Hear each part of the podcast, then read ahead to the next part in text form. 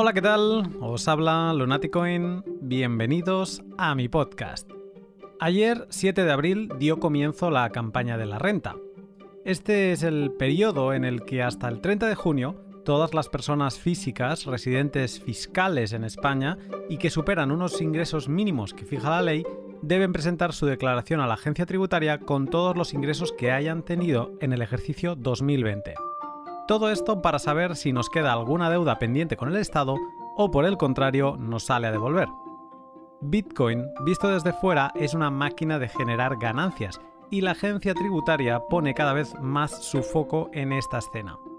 En el podcast de hoy me siento con Jesús Lorente de Seiko Consultores para hablar de la renta 2020 y todo lo que cuelga en relación a Bitcoin. Pero antes, un momento para mis sponsors. HODL es la plataforma web en la que puedes comprar y vender Bitcoin de otros particulares con total seguridad y sin KIC. HODL también son los promotores de la mejor conferencia Bitcoin a la que puedas asistir en Europa, Baltic Honey Badger en Riga. Yo os diría que es como el Disneyland para todos los Bitcoiners. Y desde hace unos meses también son los creadores de Lend, la plataforma web en la que puedes tomar créditos en stablecoins colateralizando con Bitcoin. Por ahora lo más interesante que le veo a LEN es, eh, para los Bitcoin holders, es esa posibilidad de tomar prestado un crédito de otros particulares poniendo Bitcoin como garantía y teniendo total seguridad de que tu colateral está en un multifirma y que no se vuelve a utilizar para nada. Nadie va a jugar con tus BTC y siguen siendo tuyos bajo un multifirma 2 d 3 con HODL HODL y el prestador de las stablecoins. No puede existir eh, esta palabra que tanto suena últimamente de rehipotecación, que es lo que más seguramente deben estar haciendo algunos, eh, si no todos, exchanges centralizados. ¿Qué puedes hacer con estas stablecoins? Pues muchas cosas, pero si quieres realmente entender cuál es el potencial que yo le veo a este mecanismo, atentos al pod que lo explico con todo detalle. Si no conoces Lent o no sabes cómo funciona, échale un vistazo a su web siguiendo el link de la descripción y empieza a familiarizarte con una herramienta que ha conseguido incluso operar sin KIC en Estados Unidos. Y también eh, déjame que te hable de Bitrefill. Estos días que estoy fuera, lleva casi un mes, me he dado cuenta de que somos muy afortunados de residir en España y no por su régimen fiscal, pero sí por la cantidad de servicios que tiene disponibles Bitrefill allí. Bitrefill es la empresa con sede en Suecia que te permite vivir con tus bitcoins on-chain o Lightning. Aparte de poder recargar tu teléfono en cualquier parte del mundo, también tiene una extensa oferta de tarjetas regalo de los establecimientos que más utilizas. Estando en tierras bálticas eh, me he dado cuenta que la oferta aquí es muy limitada, en cambio en España, eh, pues por ejemplo puedes poner gasolina en tu coche en Cepsa, llenar tu nevera en Carrefour, vestirte en Zalando, amueblar tu casa en Ikea y comprar todo lo que se te ocurra en Amazon. Todo pagando con Bitcoin sin preguntas innecesarias. Si no conoces Bitrefill o no te has animado a echarle un vistazo, no te lo pienses más. Deja que te pique la curiosidad, sigue el link de la descripción y sorpréndete con su extenso catálogo de servicios Bitcoins. Como hemos explicado ya en otros pods y directos, nuestro dinero está roto, porque carece de reglas de juego justas y se puede imprimir sin esfuerzo alguno desde los bancos centrales. Esto promueve gobiernos ineptos, que en lugar de abrocharse el cinturón cuando toca, esperan a que el Banco Central de turno les siga rescatando de su incapacidad gestora. A cambio de mantener su silla, los gobernantes se comprometen con sus superiores a hacer mejor las cosas. Y eso acaba casi siempre resultando en una mayor presión fiscal para el ciudadano que poca culpa tiene de su despilfarro. Cuando los impuestos ya son lo suficientemente altos como para causar una revuelta, lo que les queda a los políticos es intentar ser más eficientes recaudando. El afán recaudatorio de Hacienda es tal que esta campaña incentivan a sus inspectores con el mayor bonus de los últimos años, un total de 100 millones para alcanzar sus objetivos de mayor recaudación en IVA e IRPF. El pod de hoy es un pod centrado en la campaña de la renta 2020 española, pero también es un termómetro válido para cualquier ciudadano del mundo con el que entender lo roto que está el sistema y lo desesperados que están por intentar controlar algo que se les escapa de las manos. En el pod de hoy con Jesús Lorente, economista y asesor fiscal, Repasamos. ¿Qué ha pasado con el 720 en relación a, Bitcoin? ¿Cómo se deben declarar las nuevas formas de ingreso como el enrutado de Lightning o, los créditos Bitcoin? ¿Cómo debemos documentar nuestras compras eh, con o sin KIC si queremos salir de Bitcoin en algún momento? Y saber qué le está preocupando a Hacienda realmente. Como lo mejor está en el conocimiento de Jesús, sin más, te dejo con el pod. Buenos días, Jesús. ¿Qué tal? Muy buenos días, Luna. ¿Cómo estás? Muy bien. ¿Tú qué tal?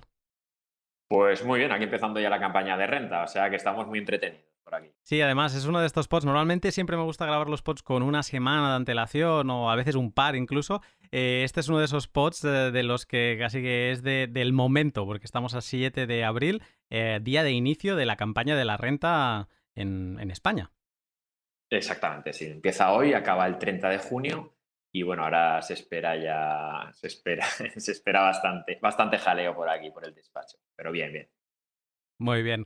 Pues bueno, eres eh, Jesús Lorente. Em, para quien no te conozca, Jesús, llevas mucho tiempo, eh, nos hemos ido cruzando también, recuerdo un directo que en su día hicimos con, eh, con Maclero, o sea que eres un, un, habitual de la escena, pero bueno, puede ser que haya alguien que no te conozca, así que te quería preguntar si podías explicar cuál es un poco tu background y a qué te dedicas en relación a Bitcoin.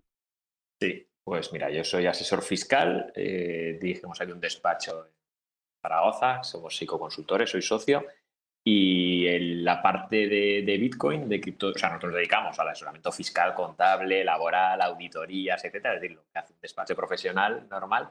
Eh, lo único que en 2016 empezamos a, a hablar de Bitcoin, vamos a ver, oye, cómo se contabiliza Bitcoin buscamos por internet y no ponía en ningún sitio cómo se contabilizaba y entonces nosotros nos lanzamos y en agosto del 16 hicimos un post, eh, un, post eh, un post en nuestra web en, la que, el que decíamos cómo había de contabilizarlo. Y desde ahí la verdad es que hemos ido pues avanzando mucho, interesándonos muchísimo por la tecnología, nos encanta y, nada, y hemos ido haciendo sobre todo muchos vídeos en, YouTube explicando cómo se tributa eh, pues eso, pues las cripto, Bitcoin y, todo lo que tenemos aquí alrededor, intentando un poco ayudar a la gente a, tributar de la forma correcta, algo que es bastante complicado, porque hasta ahora no había, no hay, hay mucha información.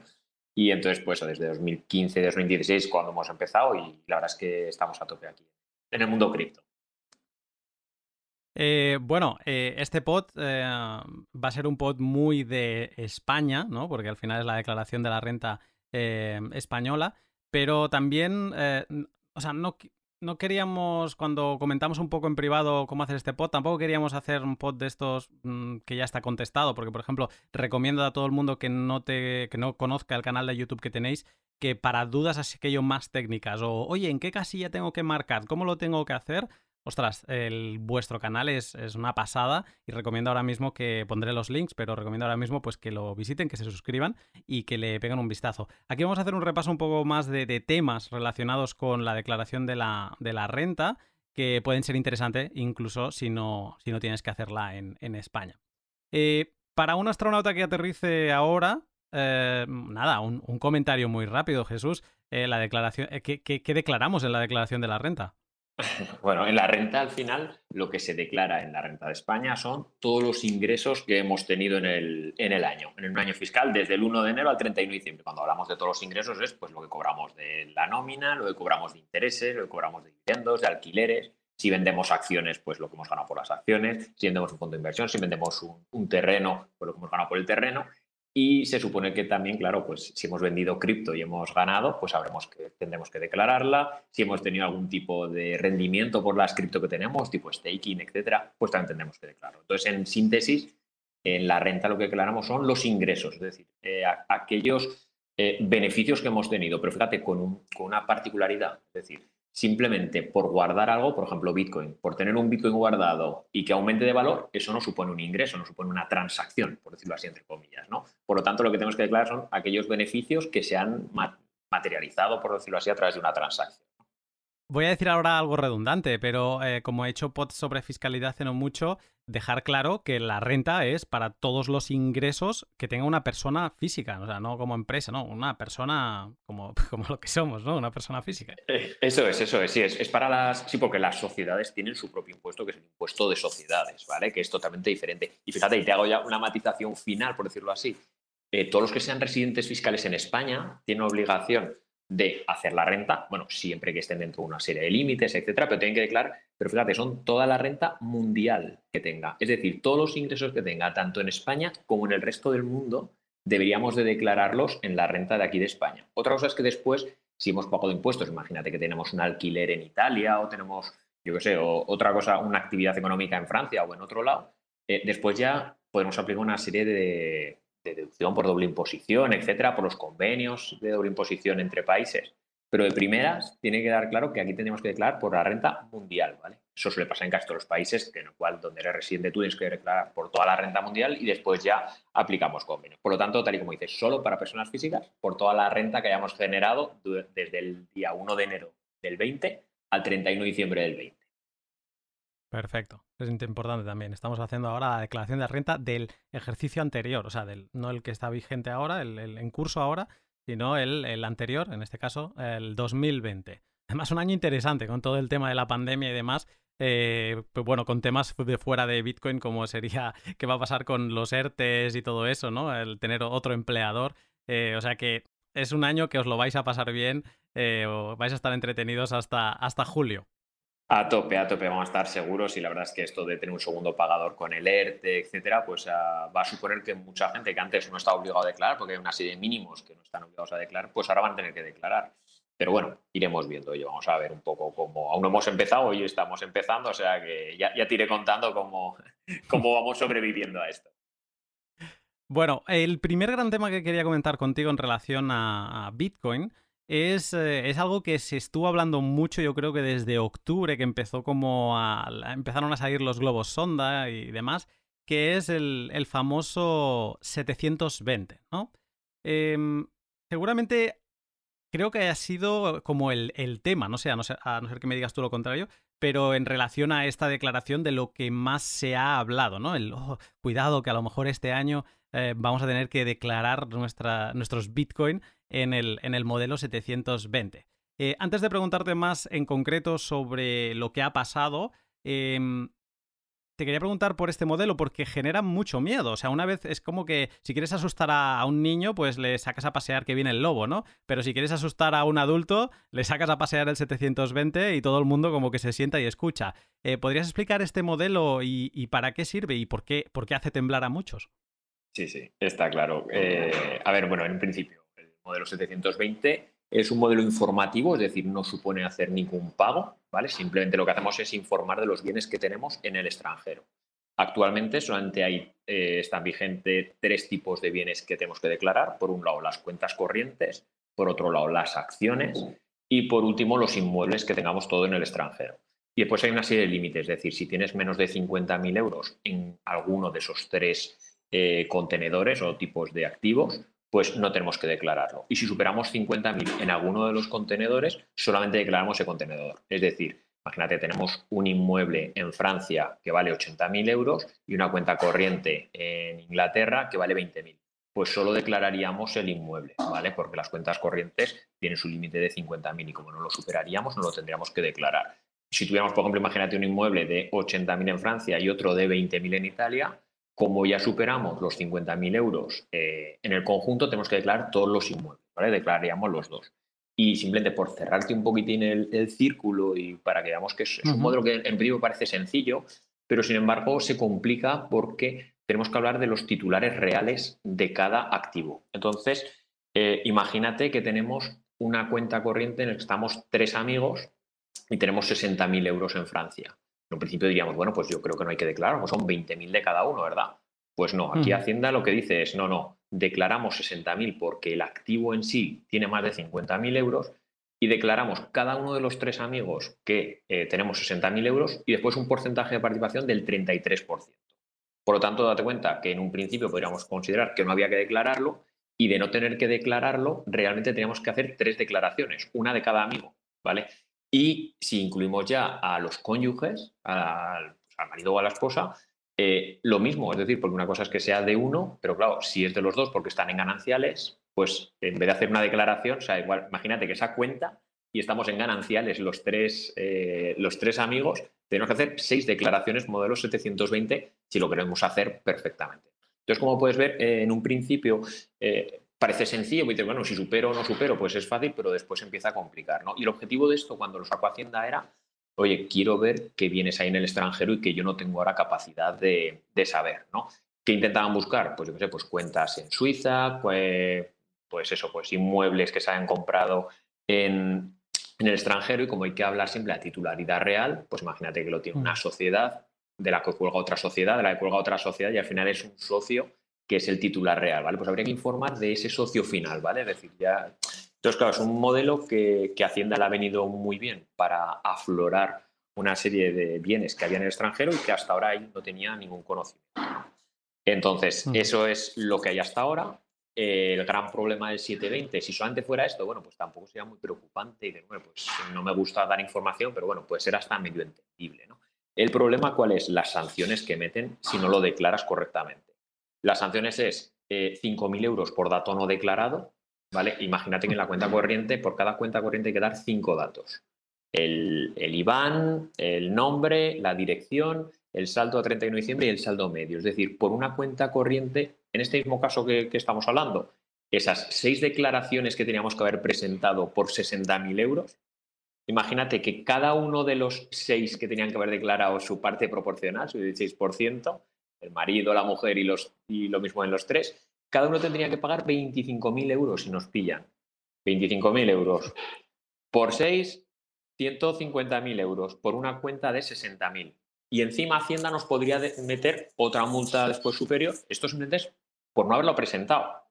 Pero es que encima después nos puede decir, ojo, encima estos 60.000 euros, si no me puedes demostrar de dónde viene, te meto una sanción del 45%, etc. Entonces, como vemos, eh, ¿por, qué tiene tan, ¿Por qué genera tanto miedo? Pues claro, pues porque son unas sanciones enormes y encima, fíjate, una de las cosas importantes es que no prescribe hacia atrás. Por ejemplo, imagínate, ahora nos pueden detectar un activo que viene del año 2000, del año 2000 y Hacienda no te puede decir nada porque dice, oye, esto ha prescrito, tenemos cuatro años, un poco para tener cierta seguridad jurídica.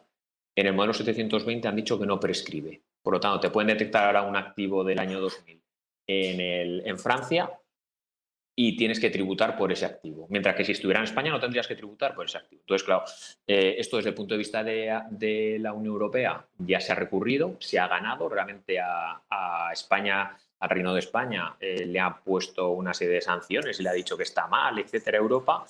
Pero Hacienda de España no ha, cambiado nada, ni, ni una coma de, de su, de su legislación en el modelo 720. ¿no? Entonces, por eso es lo que es, primero, esa explicación de qué es el 720 actual y, la, y el miedo. ¿no?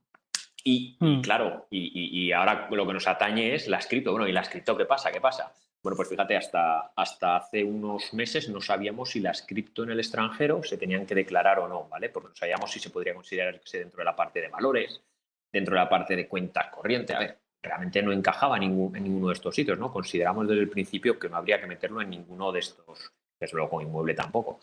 Eh, consideramos que no había que, ponerlo aquí, pero ya eso ya lo ha aclarado Hacienda ahora, porque en el proyecto de ley contra el fraude, que salió lo que dices hace, hace unos meses, ya dijo que además de, las tres, de los tres tipos de activo que hemos comentado previamente, que había que ganar el 720, a partir de que se apruebe este proyecto de ley contra el fraude, habrá que declarar una cuarta, un cuarto tipo, ¿vale? Que será eh, las criptomonedas que tengamos en el extranjero y que sea mm, y cuyo eh, y que sean y que estén en propiedad las claves privadas de un tercero que esté en el extranjero.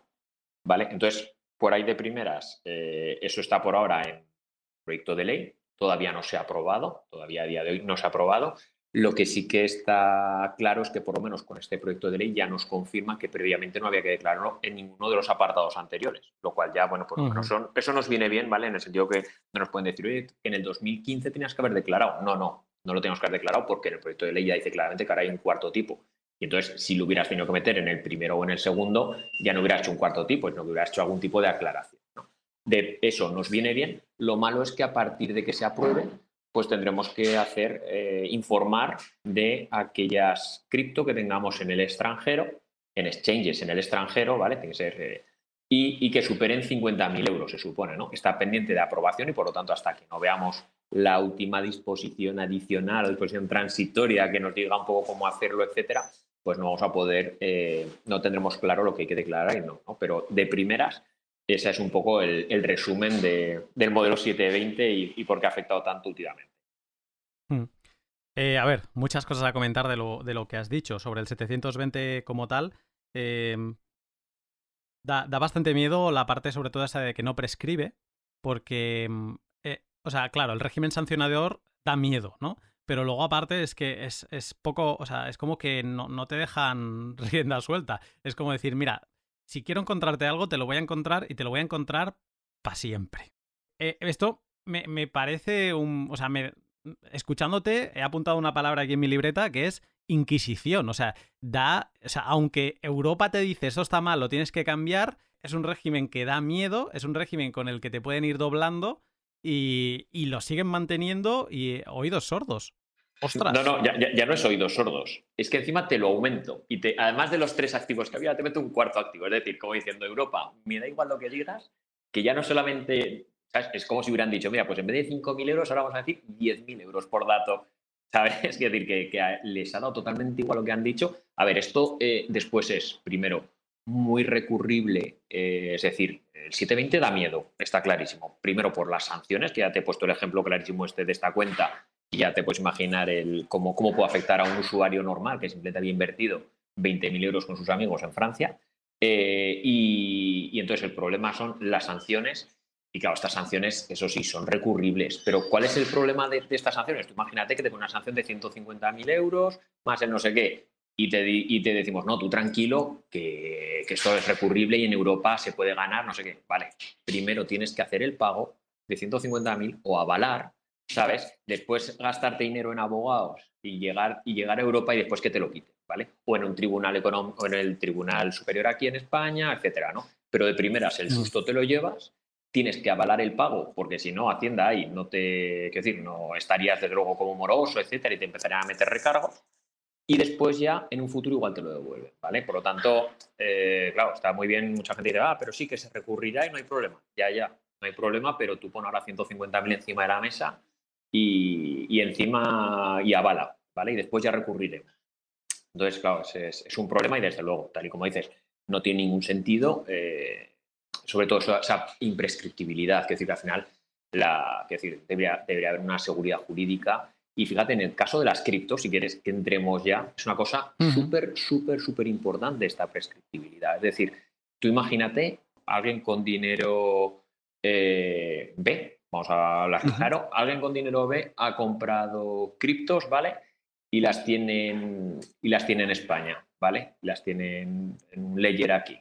Vale, si puede demostrar que las tenía antes de hace cuatro años, Hacienda no le puede decir nada. No le puede decir que ha tenido una ganancia patrimonial por la parte general ni nada. Oye, esto lo tenía yo, tenéis cuatro años para investigarme, no me lo habéis detectado, pues a lo general. Otra cosa es que cuando lo vendas tributarás, ¿vale? Pero simplemente por esa parte B, por decirlo así, que había blanqueado, entre comillas, no le podrían decir nada.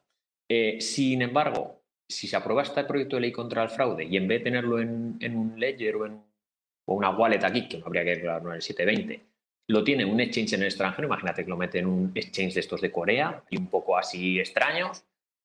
O en Coinbase, ¿no? Que tiene la sede en Estonia. Sí, pero digo, digo por incluso por irnos un poco más lejos e intentar, ¿sabes? Que decir, así como Coinbase casi es como muy casi, casi como muy público, ¿no? Pues para algo más, más extraño, ¿no? Y lo meto por ahí. ¿Vale? Y dentro de 10 años lo saco. Y digo, eh, mira, esto de aquí eh, lo voy a blanquear porque realmente, oye, mira, esto lo, lo tenía por ahí, no te tengo que demostrar de dónde viene y nada. Entonces Hacienda te podría decir, ojo, vale, no me tienes que demostrar de dónde viene, pero como lo tenías que arreglar el modelo 720 en el año 2022, ¿vale? Entonces no te ha prescrito y por lo tanto te meto, ¿sabes? La sanción correspondiente ya no solamente del 720, sino por haber eh, pues, blanqueado dinero, etc. Entonces, claro, es una cosa que es importantísima, ¿sabes? Que es decir, la prescripción. Claro, no es lógico que en España no te, prescriba, te prescriban cosas y si vamos, la tienes en Francia, no te prescriba, ¿no? Ese es la, el problema de la prescripción. Eh, da la sensación, y esto va a quedar muy mal ahora, he ¿eh? dicho, eh, pero da la sensación que es como que existe la ley, ¿no? para todos los tipos de impuestos, lo que acabas de decir tú, ¿no? O sea, te puede prescribir en, en, pues cuatro años, ¿no? Lo tienes en tu ledger y ya está, oye, ya está, ha prescrito, lo siento, haber hecho mejor el trabajo, ¿no? pero el, el 720 da la sensación que es un poco que, que Hacienda dice, no, pues mira, ¿sabes? Por mis que esto no prescribe. ¿Y por qué? Pues porque lo digo yo. Y punto. Y ya está. Y, te toca pagar, ¿no? Realmente, siendo. poniéndonos en la piel de Hacienda, ¿vale? Para ponte en la piel de Hacienda. Dice, claro, mm, yo veo que es que es la única opción de que nos puedan detectar en algún momento las cripto. Es decir, a día de hoy toda la información que tiene de nuestros, de nuestros pagadores, de todos los intereses que cobramos de los bancos, de las acciones de los que tenemos en banco, en brokers normales, etcétera. Toda esa información la tiene, sabe todos los inmuebles que tenemos, etcétera. ¿Vale? Entonces Hacienda tiene toda esa información y por lo tanto ellos ya pueden realizar cualquier tipo de actuación a través de un tercero y obtener esa información y por lo tanto ya poderte hacer una inspección. Sin embargo, las cripto a día de hoy no tienen posibilidad absolutamente de acceder a ninguna información nuestra. La única información que tendrían sería el dinero que hemos enviado a, una, a un exchange y el dinero que nos ha venido de vuelta. ¿vale? Eh, mm. Entonces, claro, yo que desde su punto de vista digo, claro, estos han puesto los 720 diciendo, mira, a día de hoy no tengo ninguna opción de saber nada vuestro. Por lo tanto, sois vosotros los que me tenéis que informar de esto de aquí. Eh, si me lo informáis, eh, si os pongo este modelo en el cual es obligatorio y encima no prescribe, pues igual ahora no te pillo, pero igual dentro de, ¿sabes?, de siete años, de ocho años, de nueve años, tú sacas algo y te empiezo a tirar hacia atrás, pum, pum, pum, y, te digo, eh, que esto tienes que haber en el 720, sanción, ta, ta, ta, ¿sabes? Entonces yo creo que, la, su objetivo ha sido, como no os puedo, puedo tener información vuestra, de otro lado os meto esta obligación que es imprescriptible y por lo tanto siempre la voy a tener ahí como una, como un arma, por decirlo así, para a su favor. Entonces yo es, donde creo que ellos han, lo han utilizado. Mm. Lo que, entrando ya a las características que has comentado antes, eh, es muy curioso porque es eso, exchange en el extranjero y que estén custodiando tus claves privadas. Eh, ostras, parece bastante fácil. Bueno, claro, a ver, yo lo veo desde un punto de vista que para mí no es un problema custodiar mis propias llaves, mm, gestionar un ledger eh, o cualquier tipo de hardware wallet. claro, para algunos eso debe ser un problema. Y normalmente este inversor Mm, high network individual, ¿no? Eh, que con más dinero pues no busca preocuparse y busca irse a un Coinbase de turno y, que y dejar ahí las monedas, ¿no? Entiendo que, también van a cazar cosas más, o sea, eso va a servir para, para aflorar cosas más eh, gordas, pero mm, no sé, a pequeña escala me da la sensación que es de momento...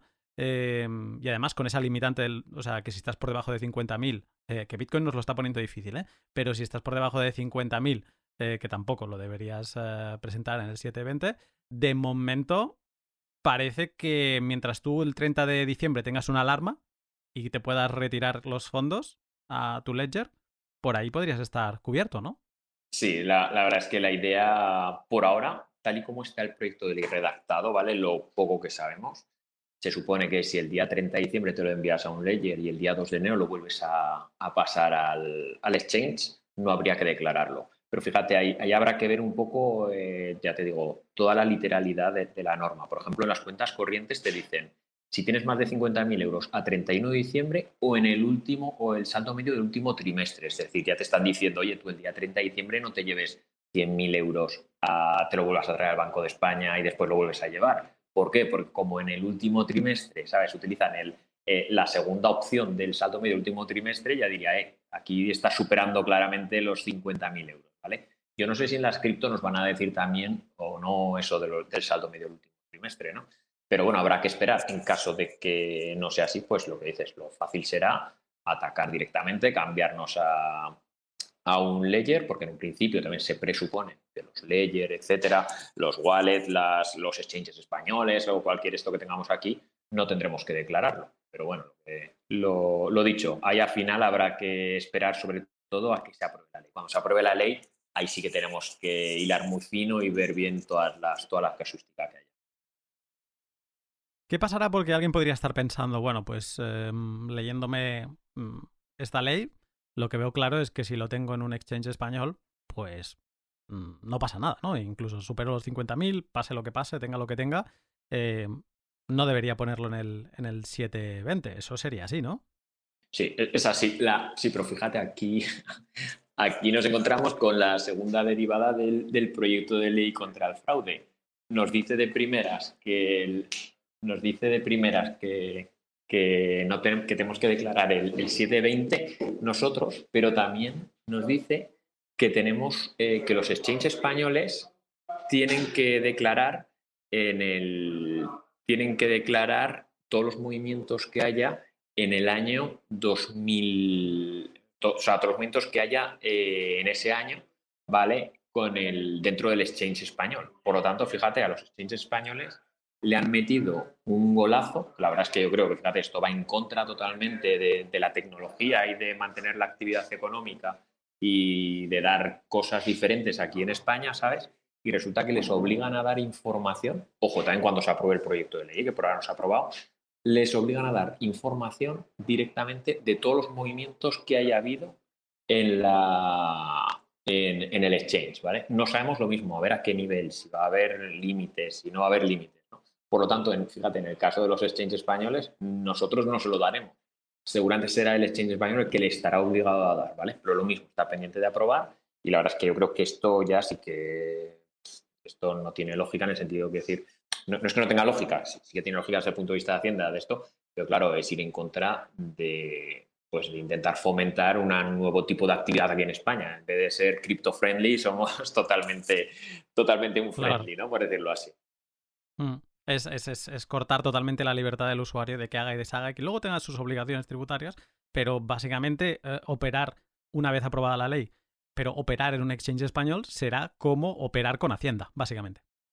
Exactamente. Sí, en un principio, bueno, vamos a esperar un poco a ver, vamos a ver si nos pone un límite. Imagínate, dices, mira, pues tú si no han movido más de 50.000 euros no me tienes que dar ninguna información. O sea, tampoco quiero de primera, ¿sabes? Eh, ponerles a los pobres exchanges españoles que ya hacen un trabajazo enorme, buenísimo y que están intentando hacer las cosas muy bien.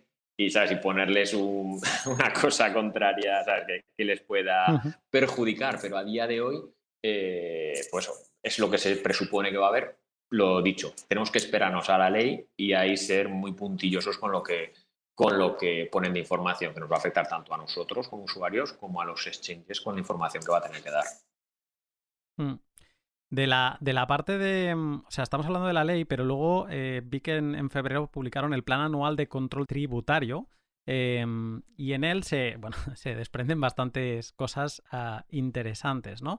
Pero una de ellas, en relación con esto de los exchanges eh, nacionales, es que hablan de impulsar iniciativas de colaboración con empresas del sector. Claro, o sea, es que ya no solo la ley, sino que es también en otros documentos como que parece que las garras del Estado, el Estado es un pulpo, ¿no? O sea, Hacienda es un pulpo y, entonces es como, vamos a impulsar esas iniciativas de colaboración. Uf, eh, ostras, eh, pongo todas las velas a, todas las vírgenes que, que sean posibles, ¿eh? Pero me da la sensación que los tienen muy en el punto de mira y como que aunque acepten escuchar, mm, no están por cambiar esa parte.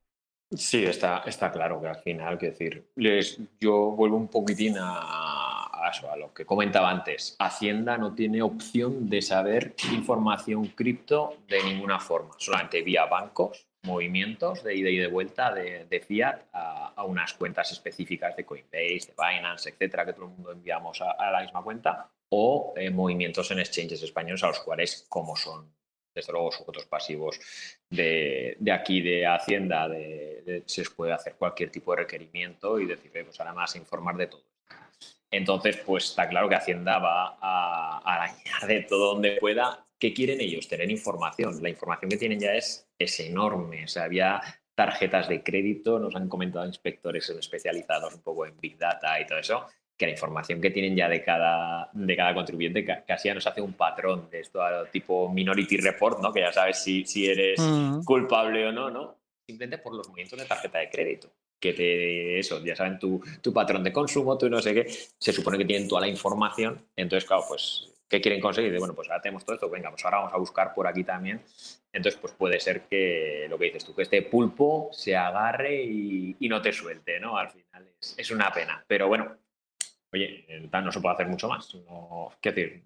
Podemos revelar y podemos hacer un montón de cosas, pero a día de hoy la ley es la ley y, simplemente, pues, si alguien ofreciera, si algún partido político ofreciera una cosa totalmente diferente, pues ahí podríamos tomar alguna decisión. Por ahora no hay ninguna opción sin, problema. Eh, o sea, nunca me ha interesado la política. Eh, sí que estar al corriente, pero nunca me ha interesado participar activamente en ella. Eh, escuchando estas cosas, me dan muchas ganas de, hacer algo y con un tema en relación a la, a la, privacidad de datos.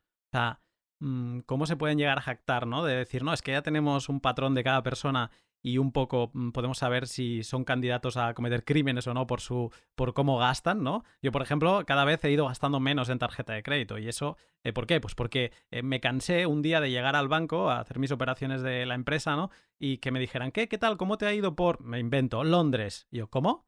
No, porque estaban viendo que mis gastos habían sido en Londres y entonces, eh, de esa información, y aquí hablamos de un banco, pero es que, claro, acaba llegando a, eso, al Estado. Yo dejo cada vez de gastar más en tarjeta. Y eso seguramente me convierte en sospechoso. Porque como no tienen historial mío, uy, qué raro, ¿no? Porque debe tener dinero negro, debe querer eh, gastar cosas que no declara. Eh, ostras, e, eso es, eh, No hay presunción de inocencia, es. Todos sois culpables y, yo voy en base a, vuestro comportamiento a, pues, a iros destapando, ¿no? O al menos intentándolo, aunque aunque me equivoque. Eh, tendré que repensar la, idea que pusimos sobre la mesa en un pod que grabé con Andrés Herzog de, fundar algún partido político. Pero bueno, eso ya es para eso ya es para otro, para otro pod. Eh, te, votaremos, seguro, te votaremos. Yo creo que el programa sería una línea, ¿eh? sería em, dejar de meter las narices donde no nos llaman y procurar que la gente quiera pagar impuestos por los servicios que le damos, ¿no? Y no eh, ser, mm, pues eso, eh, investigarles eh, el, color del cepillo de dientes que se han comprado. cerrando el 720, para que quede claro, 2020, además creo que esto se presenta en marzo, o sea, creo que esto ya se tendría que haber presentado, pero el 2020 cerrado, nada. Si no lo has presentado, no pasa nada porque no había obligación. 2021, todavía no sabemos porque no se ha aprobado la ley, pero pinta que 2021 entrará en el, en el, en el 720. Sí, en un, en un principio lo que dices, eh, lo que teníamos a 31 de diciembre de 2020, aunque tuviéramos más de 50.000 euros en exchanges, no había que declararlo, todavía no estaba aprobado, por lo tanto eso está hecho ya. 2021 es fácil que estando ahora en, en abril pues eh, dura, a lo largo de este año, con tal de que lo hagan antes del 31 de diciembre, pues lo aprueben. Habrá que ver simplemente en qué, en qué términos lo hacen, pero es fácil y por lo tanto es fácil que a 31 de diciembre de 2021, si tenemos más de 50.000 euros en exchanges en el extranjero, también hay que ver, eh, seguramente dirán, oye, tenemos que tener el saldo total de las cripto o cripto a cripto. Es decir, eh, miramos el saldo de Bitcoin solamente en todos los exchanges extranjeros, de, de Ethers que tengamos en exchanges en extranjero, de Litecoins, ¿vale? O todas las cripto, ¿vale? Porque seguramente será por, por cripto, ¿vale? Entonces dirán, oye, pues si tienes más de 50.000 euros en Bitcoin, en exchanges en el extranjero, me declaran los Bitcoin, los Bitcoin, pero no me declaren los Ethers, por ejemplo. Entonces, pero bueno, lo dicho, habrá que esperar y sí, casi seguro que a 31 de diciembre, por lo tanto, que tenéis que estar atentos todos, todos los oyentes del podcast, pues un poco para ver la evolución, sobre todo para tomar decisiones. porque al final se podrán tomar decisiones de o me lo traigo a un sitio o lo hago de otra forma o por lo menos tengo una estrategia para declarar. Ojo, para no declarar. También te digo, eh, mira, que ha habido algún banco, un cliente nos, nos comentó que tenía que sacar cierto dinero eh, de, cripto al banco y habló con el del banco y dice, oye, tengo que traer cierta cantidad importante. Pues, y lo he declarado en renta, todas las ganancias y eso. Y el del banco le dijo, ya, pero yo por prevención de blanqueo de capitales tengo que hacerte una serie de revisiones. Dice, si me lo pones en el 720, aunque no estés obligado a ponerlo, porque a día de hoy no estás obligado, pues un poco como que yo ya el chequeo del blanqueo de capitales de la LPBC ya le doy el, el, el tic, ¿vale? De, revisado y por lo tanto no te bloqueo la cuenta, ¿sabes? Entonces, eh, fíjate, hay gente que lo ha utilizado para, pues, eso, pues, para poder sacar dinero de forma más sencilla sin que te bloqueen la cuenta, etcétera. Pero bueno, 720 lo que decimos, vamos a esperarnos al año que viene y veremos a ver si hay que hacerlo. Ojalá no haya que hacerlo y no tengamos que, informar de nada absolutamente. Hmm. El, pánico es tal y el desconocimiento es tal, eh, no el desconocimiento, sino la, falta de seguridad jurídica es tal que hasta los bancos, que bueno, ya sabemos que son el, son el mal, ¿eh? o al menos los vemos así, eh, así desde esta escena, pero que los bancos también le tienen pánico y por eso te van a pedir cosas incluso que no son ni obligadas por la ley con tal de eh, de, cubrirse ellos las espaldas. Claro, o sea, al final son sujetos pasivos de. son sujetos obligados de la ley de prevención de blanqueo de capitales. Ellos tienen que velar pues, para que cualquier ingreso de dinero que haya, etcétera, pues más o menos intenten confirmar que viene de algo declarado y que sea correcto, etcétera, y por lo tanto, claro, ellos se curan en salud. Dice, yo si esto de aquí no las informado ni Hacienda, ni las informado en ningún lado, ni sabemos absolutamente nada de esto, pues ante la duda yo te lo bloqueo, te lo reviso, te inspecciono un poco, dime, dame datos, y si al final veo que no me cuadra, pues informaré al Servicio de Prevención de Bloqueo de Capitales del Banco de España. Y por lo tanto, seguramente eh, a Hacienda como, como colateral, por decirlo así. Entonces, pues ahí pues hay que tener cuidado, pero bueno, lo dicho. A, esperar un poco a ver por dónde, por dónde salen. Me quedo con una frase eh, de, que creo que comenta en eh, Hacienda en, el, en este plan anual de, control tributario, que dice así, em, ojo, eh, porque es bastante interesante, que toda esta obligación informativa ¿no? del 720 y demás em, es para facilitar el cumplimiento voluntario de las obligaciones tributarias derivadas de las operaciones que, realice la gente, ¿no? o sea, me, me, me lo subrayé porque es o sea, todo esto lo hacemos, chicos, para que voluntariamente vosotros cumpláis con vuestras obligaciones tributarias. Muy bien. Em, cada vez más cerca del 1984 de, llamar las cosas por, por lo opuesto, ¿no? Eh, el, Ministerio de la Paz es el que hacía la guerra y aquí es obligaciones voluntarias, em, voluntarias, ¿no? Entre dos mil comillas. Yo creo que Orwell, Orwell fue un visionario, fue un visionario, vaya. Está claro. Sí, ¿Visuario o les, dio el manual? Eh, eso es lo que da, miedo. La gente utiliza el manual, el, manifiesto comunista, pero en verdad a lo mejor el, manual que se han tomado los políticos es el 1984 eh, de, de Orwell. Espero que estés aprendiendo tanto como yo en este pod. Te interrumpo un momento para hablarte de mis sponsors, Bitbox 2 y Hodel Hodel. Bitbox 2 es la wallet física de la empresa suiza Shift Crypto. Cuando empiezas en Bitcoin es comprensible que utilices una software wallet como Moon o Blue, pero llega un momento en que te has de plantear subir el nivel de seguridad de tus bitcoins con un dispositivo específicamente diseñado para ello. Bitbox 2 es el dispositivo que recomiendo a amigos y familiares y seguiré haciéndolo, aunque me dejen de sponsorizar un día, porque es muy fácil de utilizar. No requiere conocimientos previos más allá de los comunes como instalar un programa y operar con un ordenador, su software está en español y es un dispositivo con el que puedes crecer dentro de Bitcoin con funcionalidades avanzadas como las multifirmas o la creación de semillas a mano, que harán que sea tu compañero de viaje eh, en, toda tu aventura Bitcoin. Si te estás planteando subir el nivel de seguridad de tus bitcoins, échale un vistazo a Bitbox 2 siguiendo el link de la descripción y recuerda que utilizando el código Lunaticoin tendrás un descuento del 10% en tus dispositivos. Hodl Hodl es la plataforma web en la que puedes comprar Bitcoin sin KIC de otros particulares con total seguridad y desde el salón de casa. Hodl Hodl es un espacio de encuentro entre gente que pone sus ofertas de venta y otros que las toman. La gracia de Hodl Hodl es que utilizan las multifirmas de Bitcoin para asegurarse que nadie se va a ir con tu dinero sin que recibas tus satoshis. Las ventajas más grandes que le veo es su cero obligación a realizar KIC, el acompañamiento que te van haciendo durante la compra, indicándote los pasos que debes seguir y los que no, y que puedes poner la dirección de tu Bitbox 2, por ejemplo, para recibir fondos directamente a Cold Storage. Si quieres empezar a comprar Bitcoin sin preguntas, sigue el link de la descripción y recuerda que si te registras utilizando el código Lunaticoin tendrás un descuento en comisiones para siempre. Vamos a saltar al siguiente tema porque ya te he dicho, y además este tema te voy a preguntar dos cositas. Tenía muchas cosas apuntadas, pero es que si no vamos a hacer un pod maratoniano. Em, e, no te voy a preguntar exactamente cómo se declaran las cosas en, Bitcoin y, demás, ¿no? Porque, como he dicho, en tu canal de YouTube lo tienes muy contestado, sino también en el pod que grabé hace tiempo ya con Chris Carrascosa, el L08 creo, Em, también se explica mucho de dónde se tributa, cómo se tributa los intercambios, etcétera. Eso no lo vamos a hablar aquí, está súper explicado. Sí que me gustaría preguntarte cómo todo evoluciona, Bitcoin mm, también.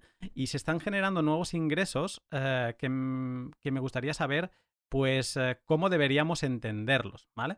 Entonces, resumiéndolo muy rápido, ¿no? Antes has dicho que la declaración de la renta es mm, pues donde declaramos todas las ganancias.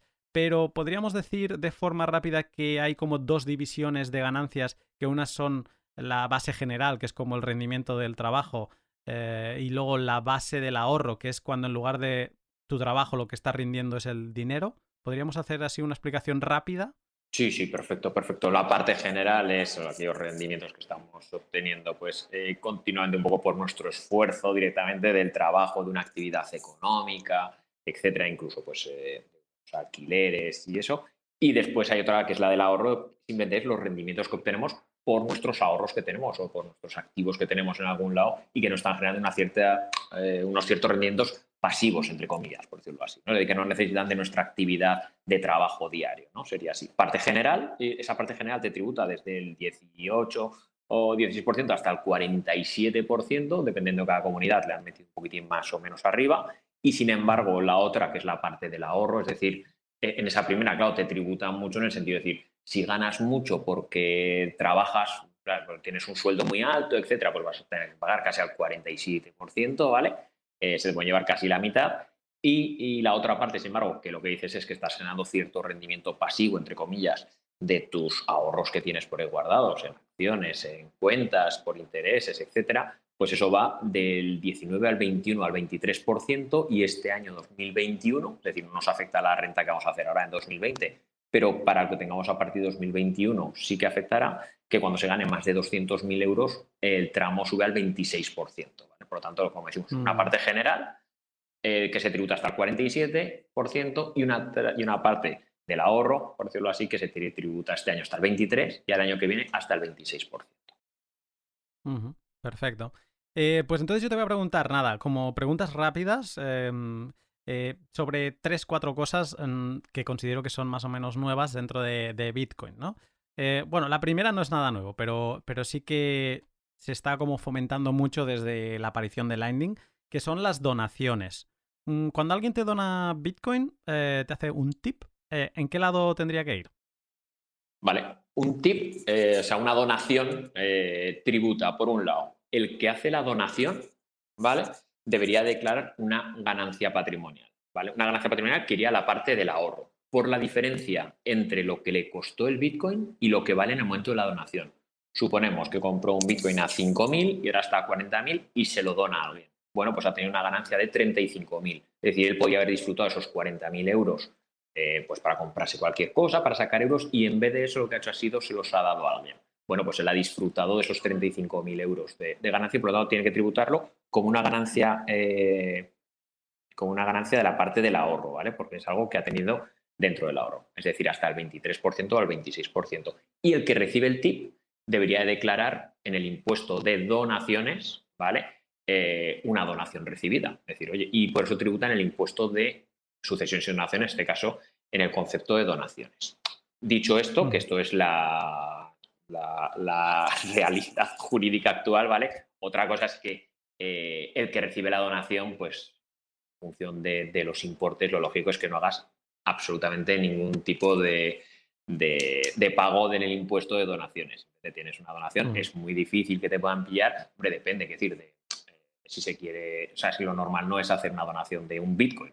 Bueno, igual, igual hace unos años sí que donábamos Bitcoin, ¿no? Y, no era casi dinero, y resulta que ahora ese, dinero eh, sería bastante, ¿no? Bastante, bastantes euros, ¿no? Entonces, como son donaciones muy pequeñitas, realmente pues no hay que, no deberían, o sea, no, habría por qué tributarla dentro del impuesto de donaciones, ¿no? Así como, por ejemplo, el que, el que la vende, o sea, el que hace la donación, sí que considero que ha tenido una ganancia, porque él está donando, eh, pues ahora, pues 40 euros, algo que le costó 10 euros, pues, estás donando 40, es como si ahora lo cambias a euros y lo donas, ¿vale? Pues en el momento del cambio de euros lo hubieras tributado, ¿no? Por lo tanto, eso, eh, de forma sencilla, para que la gente lo entienda, el que dona sí que tiene que tributar en renta por esa parte que, haya ganado, por la evolución del precio, ¿vale?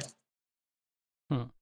Eh, ya me imagino a la gente haciendo declaraciones eh, con, no, mira, es que me donaron 0,01 céntimo en satoshis, ¿eh? Pero, y claro, esto es una ganancia patrimonial. Perfecto. Efectos, efectos de futuro, efectos del futuro, tú, imagínate que te donaron hace, no sé, hace 5 años 10 bitcoins, ¿vale? Hace que estábamos, yo qué sé, pues a, 500 euros. Bueno, y te donaron 10 bitcoins que eran pues 5.000 euros. Joder, pues incluso es o cuando antes, ¿no? Que valía 10 euros, ¿no? En su día. Mira, pues bueno, un bitcoin, es que a lo mejor que te donaran claro, eh, eh, eh, un bitcoin y ahora son 50.000. Vale, eso, imagínate donar un bitcoin cuando valía eso 300 euros, que estamos hablando de hace 4 años o 5 años, no más. Y, ahora estamos en 50.000, pero bueno, si en un futuro se va, yo qué sé, a, a 300.000, a 400.000, ojo, y, tú te lo has guardado, y de repente Hacienda te dice, oiga, que usted tiene aquí 300.000, justifíqueme de dónde viene. No, pues es que me hizo una donación, un no sé qué. Claro, si tenemos el impreso, el impuesto, tal, tal, tal, pues ahí no habría ningún problema. ¿Y esto no ha eh, prescrito, como decías antes? Sí, sí, sí, habría prescrito la, eh, mientras, eh, mientras lo tengamos en un exchange español, lo, lo tengamos en una wallet y no, y no aprueben el 720 y, ¿sabes? Que decir, si aprueban el 720, si lo tenemos en un exchange extranjero, no, no, nos prescribiría, ¿vale? Por la imprescriptibilidad que te comento, ¿vale? sería más, eh, si no lo aprueban, no lo tenemos en un exchange español o en una wallet, no habría ningún problema, ¿no? Porque podríamos decir, desde luego, que, está. Pero, pero fíjate, eh, la trazabilidad, es decir, el origen, la justificación del origen, ya estaría comprometida, entre comillas. Es decir, yo ahí, por ejemplo, sí que, a ver, realmente es que son cantidades mínimas ahora y nadie se va a poner, pero fíjate, alguien ahora hacia atrás, si viéramos que algo realmente se han donado cosas que son realmente pequeñas y que, y que ahora son cantidades altas, quizá conviene hacer algún papel, aunque sea retroactivo, retroactivo entre comillas, está diciendo, bueno, oye, yo te doné esto, ¿eh? oye, dime que sí, que no sé cuánto, y así tengo el justificante. O te digo más, oye, en vez de una donación, que te lo compré en metálico, que te pagué 10 euros, que te pagué 3 euros en metálico, bueno, y hacemos un papelito diciendo, sí, sí, yo cobré 3 euros y yo lo declaré en la renta, ¿sabes? Que fíjate, esos tips entre amigos familiares, yo más que una donación, casi haría una venta en metálico, ¿vale? Para, para confirmarlo. El que vende o dona va a tributar igual y el que lo mm. recibe, por decirlo así, tiene una cierta justificación, ¿no? Pues hacer algún papelito y eso. Me, estoy acordando de, que, por ejemplo, eh, Félix eh, Moreno, eh, Flix en Twitter, Em, eh, me explicaba cómo en 2012 o 2013 él hacía muchas conferencias de Bitcoin, es uno de los grandes evangelizadores aquí en España, y donaba eh, cuartos de Bitcoin a la gente en aquello. Como ahora dices, bueno, pues mira, instálate una Lightning Wallet que te envió 100 satoshis, ¿no? Para que, o 10.000 satoshis para que veas qué tal. Pues él donaba cuartos de Bitcoin, punto 25 por aquí. Y el otro día lo pensaba, digo, hostia, claro, son, estamos hablando de 12.500 euros, ¿no? Eh, claro que por eso que hablamos de que ya está prescrito, porque es, hace mucho tiempo. Pero sí, sí que esto ha pasado. O sea, eh, había las faucets estas que, que, que te daban bitcoins enteros. Entonces, eh, mm, sí, sí, eh, cosas así. En un futuro vete a saber cuántos son 100 satoshis. Em, pero bueno, voy a seguir. Eh, hablamos de Lightning. En Lightning ahora hice un pot hace no mucho sobre rentabilidades descentralizadas. Em, Lightning mm, puedes obtener una rentabilidad, aunque baja, simplemente por aportar una liquidez y abrir un canal de Lightning, ¿no? Pero no deja de ser, o sea, visto un poco desde fuera, al menos como lo entiendo yo, es tú aportas una liquidez a cambio de quizá un retorno, ¿no? Em, primero un, gasto, pero luego se va como compensando y puedes empezar a generar, pues no sé, 1200 eh, satoshis al mes, 2000 satoshis al mes. No deja de ser un ingreso. Eh, ese tipo de ingresos por aportar liquidez, eh, mm, ¿dónde irían? Vale, aquí lo, primero que hay que saber es que Hacienda no ha dicho nada, no ha dicho nada en la legislación, cero palabras de cripto eh, la, primera mención que empieza a hacer es en este modelo 720, en, en el, proyecto de ley contra el fraude, ¿vale? Y lo único que ha dicho por ahora son, han sacado varias consultas en las cuales parte han preguntado usuarios o contribuyentes y parte son ellos mismos los que han hecho alguna pregunta para responderse e intentar sentar un poco cuáles son los criterios de Hacienda, ¿vale? Entonces, hasta ahora lo único que podemos decir es, mira, según Hacienda ha dicho esto para estas cosas, y Hacienda, sin embargo, para estas otras cosas no ha dicho nada. Entonces lo que hacemos es buscar un poco la analogía en el, en el mundo actual, ¿no? en, las finanzas tradicionales frente a estas eh, finanzas eh, nuevas descentralizadas. Entonces, ¿qué tendríamos que pensar en lo primero? ¿Estamos ejerciendo algún tipo de actividad económica o no? Es decir, ¿estamos teniendo que tener algún nodo? ¿Tenemos que hacer alguna cosa especial? ¿Tenemos que estar todo el día metidos eh, actualizando cosas o no, o simplemente estamos obteniendo un cierto rendimiento por una liquidez que hemos aportado a un sitio. Aporto una liquidez, me estoy quieto y simplemente por aportar esa liquidez me está retornando cierto beneficio. ¿no? En el caso primero, en el cual tenemos algún tipo de nodo que tenemos que hacer eh, nosotros unas validaciones, que tenemos que tener un software continuamente corriendo, e Internet siempre enchufado, eh, ¿sabes? Actualizándonos. Eso se podría considerar una actividad económica, ¿vale? Tipo minería, ¿vale? Y sin embargo, y eso, y eso iría a la parte general. Y sin embargo, si lo que hacemos simplemente es aportar una liquidez a un pool o a cualquier sitio y por esa liquidez que hemos, eh, que hemos dejado nos están dando un cierto retorno, ya sea pues porque está la gente utilizando para comprar o vender nuestras cripto o por un interés que nos están dando, pues entonces esa sería más de la parte del ahorro, ¿no? En función de... entonces ya te digo, hay que analizar cada caso un poco en función de, de, de dónde le proviene realmente. Es decir, irte casi hasta el final, pensarlo un poco abstractamente es decir, ¿de dónde me viene? ¿Esto es de un trabajo que he realizado o simplemente es por tener eh, un ahorro y lo he dejado ahí y me han dado? ¿no? Entonces, en, función, en este caso, simplemente es aportar liquidez sin hacer nada más. Yo lo entiendo en la parte del ahorro, tipo intereses, tipo dividendos, por decirlo así. Mm, interesante.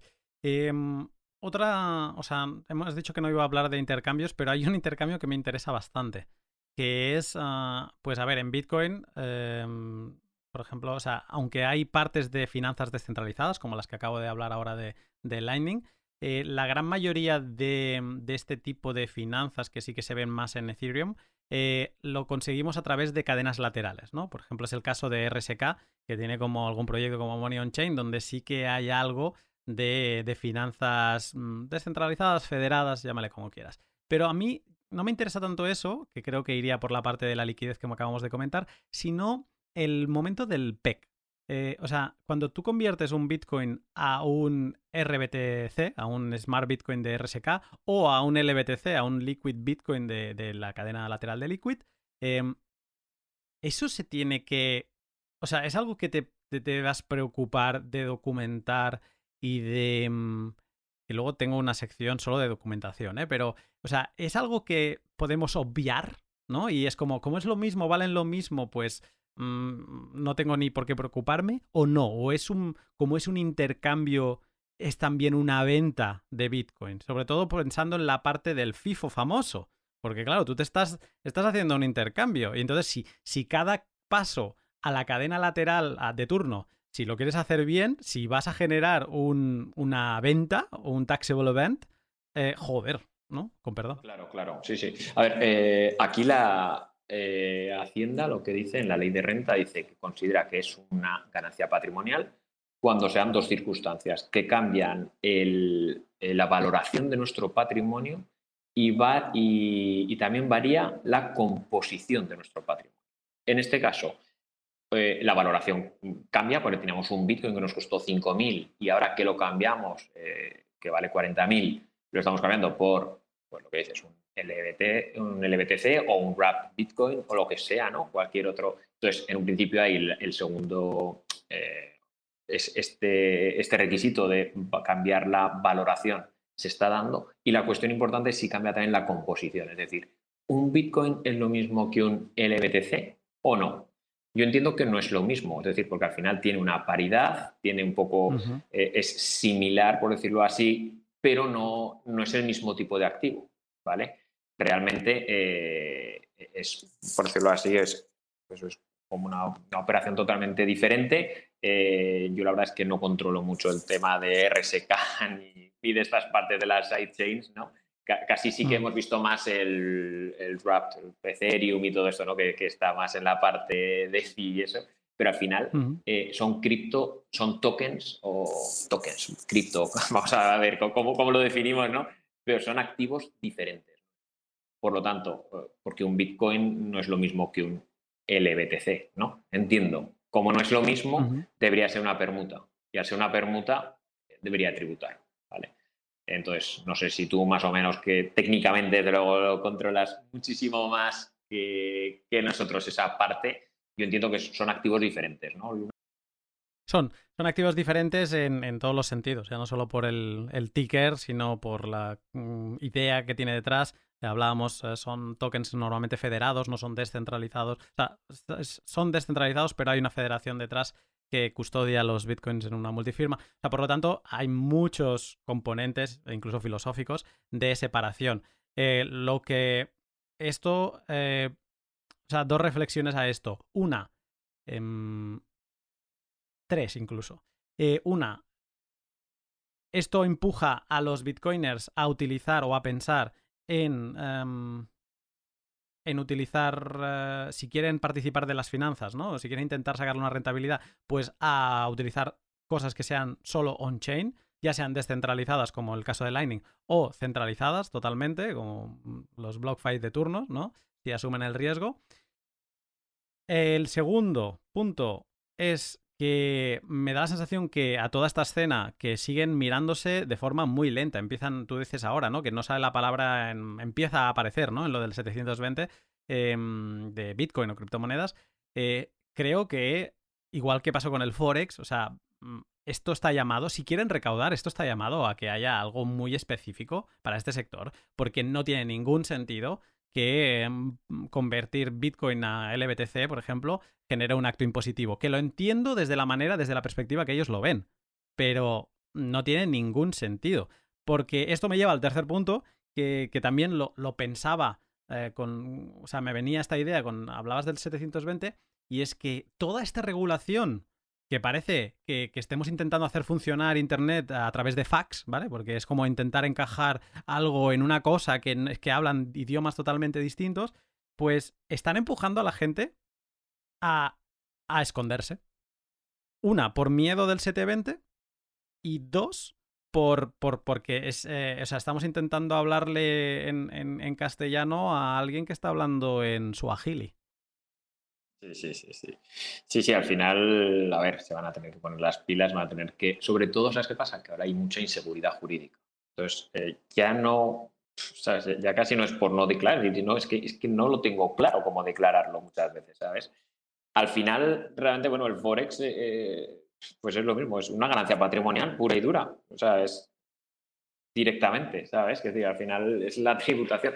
Aquí, pues es similar también, lo único claro, que esto tiene tantas eh, especialidades y cada día te sale, yo estoy todos los días leyendo cosas de blockchain, o sea, todo, todos los días y aún así cada vez me cuesta más eh, eh, no perderme algo, decir, claro, estamos con los NFTs, bueno, pues ¿cómo tributan los NFTs? Pasado mañana sabe otra cosa, los pools de liquidez, ¿sabes? Entonces, claro, aquí Hacienda va a ser súper complicado que nos pueda, va a ir siempre muy atrás, ¿sabes? Entonces, eh, va a ser muy complicado que nos diga, mira tú, la legislación de los pools de liquidez y de las sidechains es esta. Joder, eso va, ¿sabes? Eso es, casi imposible, que llegue a, esos tipos de detalle, ¿no? Entonces, yo creo que va, va, a tener que ir pues, regulando vía consultas vinculantes que se hagan ellos mismos para decir, oye, tú, pues esta cosa, ta, ta, ta, y después yo también hay otra cosa, una que, quiero dejar claro y que, y que espero que sí sea así, ¿no? Que, que cuando venga un inspector a vernos, en ese, en ese plan de control tributario que comentabas, decías que se iba a formar a inspectores en el tema cripto, pues por lo tanto, cuando vengan sabrán perfectamente, primero, la complejidad de este mundo es decir, que no es que no queramos declarar algo, primero, es que igual hasta hemos perdido las llaves, hemos no sé qué, nos han robado, hemos entrado en Cryptopia, la han hackeado, ¿sabes qué decir? MTGOX, para arriba, para abajo, todo lo que tenemos, eh, por un lado, entenderán todas esas particularidades y encima entenderán también todas las novedades que hay, que es dificilísimo de, intentar encajarlo con un rendimiento del trabajo. Que tu rendimiento del trabajo es sota, caballo y rey, ya está, ¿no? Aquí no, aquí de repente la sota, la sota empieza a tener una W delante, es la W sota porque es un rap sota, ¿sabes? Y, te empieza a cambiar y la aporta una liquidez con el caballo y, ¿sabes? Ya la liamos, ¿sabes? Entonces yo entiendo que esos inspectores que vengan cripto eh, y que sé por a ciencia cierta, porque tengo información de, la agencia tributaria que han tenido formación dentro de la Oficina Nacional de, Inspección de Hacienda, han tenido eh, formaciones directamente desde el, mundo desde punto de vista cripto, ¿vale? Pues que sean eh, coherentes pues, pues, con la dificultad por ahora y con, y con la tecnología, ¿vale? Entonces, por lo tanto, yo ahí entiendo que no van a regularlo, sino que van a ser eso, pues vía consultas inspecciones, ¿sabes? Las que un poco nos van a guiar cómo, cómo hacerlo.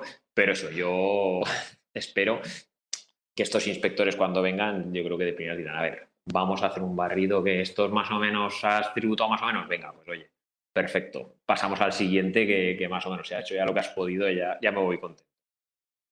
Mm. Eh, eh, me, generan muchos pensamientos escucharte y hay algunos que me tengo que morder la lengua o me quiero morder la lengua porque tampoco quiero dar ideas. Em, pero solo voy a decir que me viene constantemente, hace no mucho grabé un pod que recomiendo a todo el mundo con Oscar Vara sobre la Escuela Austríaca de Economía y me viene una, frase de Hayek de una entrevista que está en YouTube que venía a decir, bueno, pues lo malo que es el dinero que tenemos ahora mismo, ¿no? Los bancos centrales y demás, y además es del 84, creo, esa entrevista. si viera ahora la, cantidad de dinero que están imprimiendo, no sé qué diría. Pero venía a decir como que hace falta que aparezca un dinero que le quite, que le quite el poder monetario de las manos a los, a los gobernantes sin violencia, ¿no? Y, y esa sensación de, de que se les escapa de las manos es un poco eh, lo, que, lo que me viene constantemente a la cabeza y me voy a, y me voy a callar ahí. Eh, voy a sacar otro tema que, me parece interesante, em, el último punto, porque es que si no estaríamos esta mañana, de cómo declarar. Eh, se han, ha sido una explosión los últimos dos años, yo diría, de, de créditos Bitcoin. O sea, utilizas a Bitcoin como colateral, lo que sería una hipoteca, pues tú pones la casa, ¿no? Es el colateral y entonces te dan un dinero para, para, pues para hacer lo que quieras, para comprar la casa en este, en este caso, eh, pues con Bitcoin utilizas a Bitcoin como colateral para pedir un crédito. Hay plataformas centralizadas, hay incluso algunas peer-to-peer como eh, Lend de Hodel Hodel. Eh, claro, o sea, estoy pensando en la parte mm, centralizado que lo que te envían es fiat a tu cuenta. Eso em, es difícil de declarar, o sea, se declara fácil como un préstamo que has pedido. Claro, realmente fíjate, la cuestión es que cuando tú pides un préstamo, vamos a ir a lo más sencillo, olvidando el tema cripto. Tú te vas a un banco, pides un préstamo, que te den 10.000 euros, te dan el préstamo, tú pagas intereses y ya está, y devuelves el préstamo. Eso, fíjate, en renta no hay que declararlo en ningún caso. ¿Por qué? Porque eh, el préstamo, el dinero que recibes, no es ningún tipo de ingreso, realmente es una deuda que tienes. Los intereses que le estás pagando al, al banco tampoco te lo puedes deducir dentro de la renta y la devolución que le haces del préstamo en su día tampoco es ningún tipo de gasto de nada, porque es la devolución de una deuda. ¿no? Por tanto, en un préstamo fiat, vamos a olvidar primero tema cripto, no afecta absolutamente nada, para nada en, el tema renta. ¿vale? Otra cosa es que eh, ahora ya empezamos a liar un poquillo, ¿no? Lo que dices, venga, pues pido fiat, pero pongo como colateral Bitcoin. Bueno, no pasa nada por dejar en garantía un activo, absolutamente no pasa nada. ¿Qué pasaría? Hombre, pues si se, si se pierde el colateral, es decir, si de repente, pues por H por B eh, baja, etcétera, y tienen, que, y tienen que quedarse con el colateral, bueno, pues para nosotros habrá sido un gasto. Es decir, yo tenía un Bitcoin que valía 10.000, que me costó 10.000 euros, ahora que vale 40.000, de repente me lo liquidan porque no he podido devolver el préstamo, vale, pues simplemente habríamos generado una posible eh, ganancia patrimonial por esos 30.000 euros. Es decir, yo, gracias a este Bitcoin que tenía aquí guardado, ¿vale? Eh, doy, eh, he pedido un préstamo de 40.000, ¿vale? Por lo tanto, nos generaría ese, ese hecho imponible. ¿no? Y ya estaría, mm. simplemente, ¿no? Es decir, como si te hubieran dado 40.000 euros para pagar el préstamo que habías pedido previamente. Entonces, en ese caso... Una liquidación es como una venta. Claro, claro, sí, realmente es, que es una venta, entre comillas, una venta. Tú vendes el Bitcoin, te dan euros y esos euros los utilizas para devolver ese préstamo que te habías, que habías pedido. Es así. Entiendo, pero porque lo has explicado como el crédito, esto me ha sonado, fantástico. Porque digo, bueno, no te van a preguntar nada, es un crédito, ¿no? Digo, claro, pero me imagino al banco, ¿no? Que tú le llegas un día, que compraste Bitcoin hace no sé cuánto, y de golpe le llega un ingreso de un millón de euros de, de, un BlockFi de turno, ¿no? Es que sí, es que he pedido un crédito colateralizado con Bitcoin. Eh, eh, o sea, entiendo que alguna alarma en algún punto, supongo que los bancos, ¿no? Deben ser los que se alarmen. Bueno, de hecho, estoy, estoy recibiendo muchos mensajes privados de gente que me está comentando que los bancos en España ya se han puesto duros del todo y casi que no están aceptando transacciones de, de exchanges, a no ser que, como tú bien decías antes, pues un poco les des hasta la partida de nacimiento y el tipo de, grupo sanguíneo que tienes, o todo. Sí, sí, sí, sí, últimamente están cada vez más, la verdad, eh, están poniendo dificultades, pero al final es lo que dices tú, le estás quitando poder a una entidad que hasta ahora tenía muchísimo poder, que es un banco, le estás quitando poder a través de este nuevo dinero que comentabas antes, ¿no? ¿Qué harías tú si tuvieras un poder y ahora te lo están quitando? Pues reaccionarías para intentar, pues hacer dos cosas. Uno, o me adapto a la nueva cosa para ver si, si puedo entrar, o si veo que no puedo entrar, no sé qué, pues voy a intentar dificultarlo y ¿qué hago? Retrasar al final de esto. bueno, pues parece que es lo que está. Han optado por esa segunda opción. Ya vemos, fíjate, BBVA, que entró en Coinbase, que entró en no sé qué, que decía que en, que en Austria me parece que era que podían comprar y vender cripto y resulta que aquí estaban bloqueando cuentas corrientes. Mm. Por, tener, por tener, por tener, eh, por tener cripto, ¿no? Entonces sí, la verdad es que a día de hoy es una pena, pero no parece que las entidades financieras no, no, están, no están por la labor de, de facilitar este tema.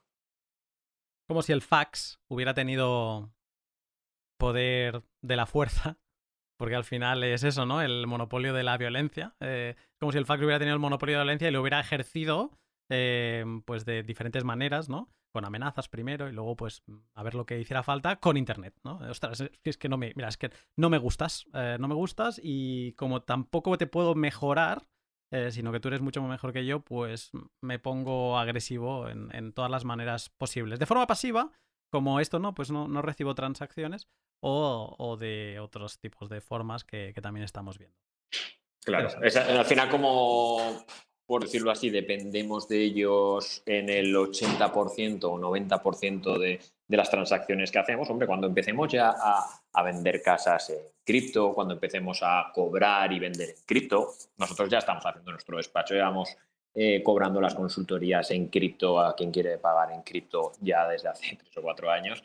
Y nosotros estamos encantados, pero está claro que mm, la mayor parte de la gente no cobra y, vende en cripto. Por lo tanto, eh, siempre dependeremos del fiat y el fiat por ahora está claro que está, está en sus manos. Así que al final ese paso es donde, donde, donde todavía tenemos ese pequeño gap que, que no podemos solucionar nosotros por nuestra mm. cuenta.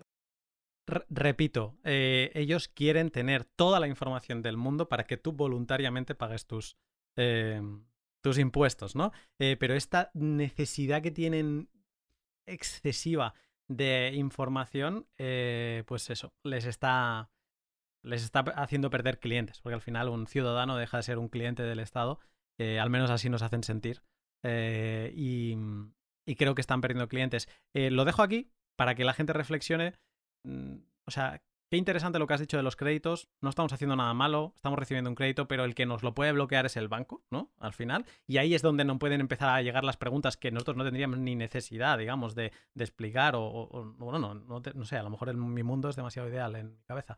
Em, pero eh, ahí es donde entra en juego que existan las, mm, las stablecoin, que es una de las cosas que que he empezado a entender, ¿no? Llegando a este tipo de problemáticas y que puedas tú, pues, pedirte un, un, crédito, recibir stablecoins y digamos que nadie te tenga que estar preguntando eh, demasiadas cosas. Pero bueno, vamos a dejar ahí y, y, voy a ir con el último tema, que yo creo que es interesante, sobre todo porque fue una cosa que hablando por privado eh, me dijiste, hostia, es que algo de lo que se habla muy poco y que creo que es muy importante es sobre la parte de la documentación necesaria a la hora de, declarar tus criptos. Entiéndeme y entiendo y corrígeme que ya no es un tema que las necesites para la declaración, que ahora empieza hoy, ¿no? 7 de abril, sino que es una cosa que necesitas el día que el inspector de turno venga y te diga, a ver, caballero, em, usted ha hecho una complementaria, usted lo que sea, ¿no? O ha declarado y a mí me estas ganancias yo no las acabo de entender o yo vengo aquí a ganar dinero encontrando mm, pues fechorías y quiero que me las justifiques. Entiendo que es en ese momento donde necesitamos tener todo muy bien documentado, ¿no?